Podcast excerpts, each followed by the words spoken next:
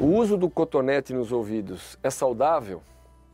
Tem é, a indicação? Não, absolutamente não.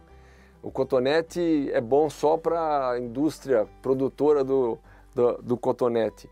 Para nós, é, é, os otorrinolaringologistas são bem enfáticos de dizer não use. Por que não usar?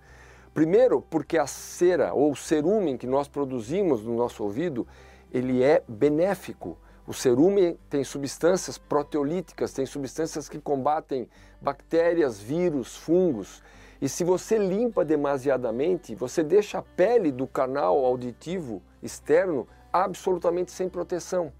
E aí qualquer coisa que você tiver contato, uma piscina que você entrou, o banho em casa com uma água que eventualmente não esteja uh, bem tratada, você pode levar infecção no seu ouvido.